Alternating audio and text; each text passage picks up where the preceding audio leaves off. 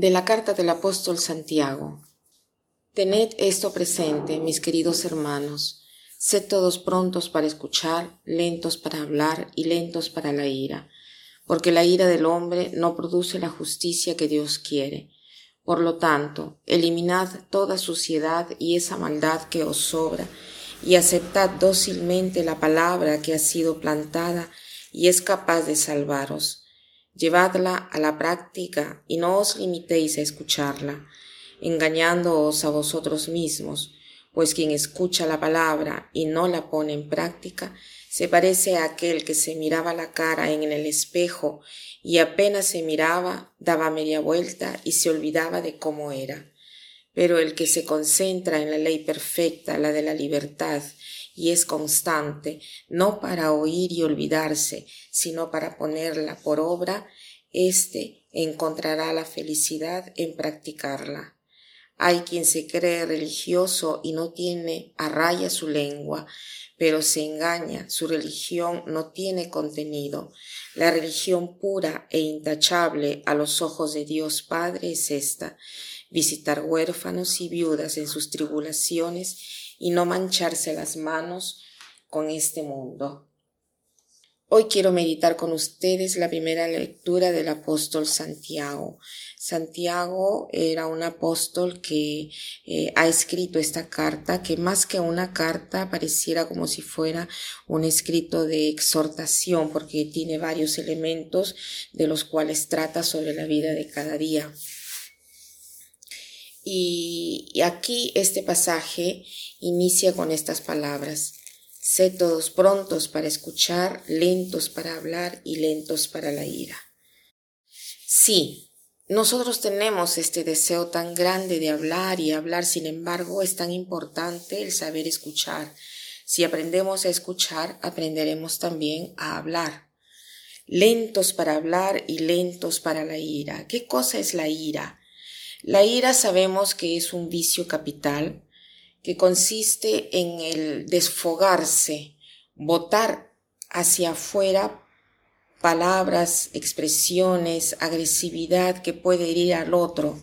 La ira es ese deseo desmesurado de venganza, de hacerle pagar a alguien que pensamos nos ha hecho algo malo.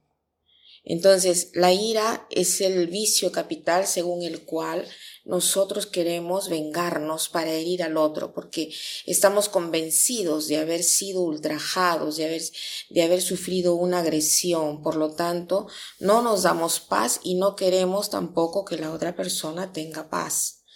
La ira es aquel eh, vicio capital que va acompañado del odio y que nos hace despreciar al otro, que nos hace desear el verlo sufrir por el mal que nos ha hecho.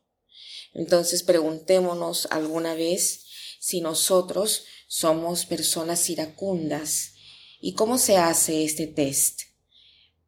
Se pueden hacer estas preguntas. ¿Tengo el deseo de la venganza? ¿Me siento atacado? ¿Reacciono de modo desproporcionado? Hagámonos estas preguntas. Si mis respuestas son positivas, entonces tengo el vicio de la ira. Pero no está todo perdido porque para todo existe el remedio. Como para todo mal, el primer remedio seguramente es el de la oración.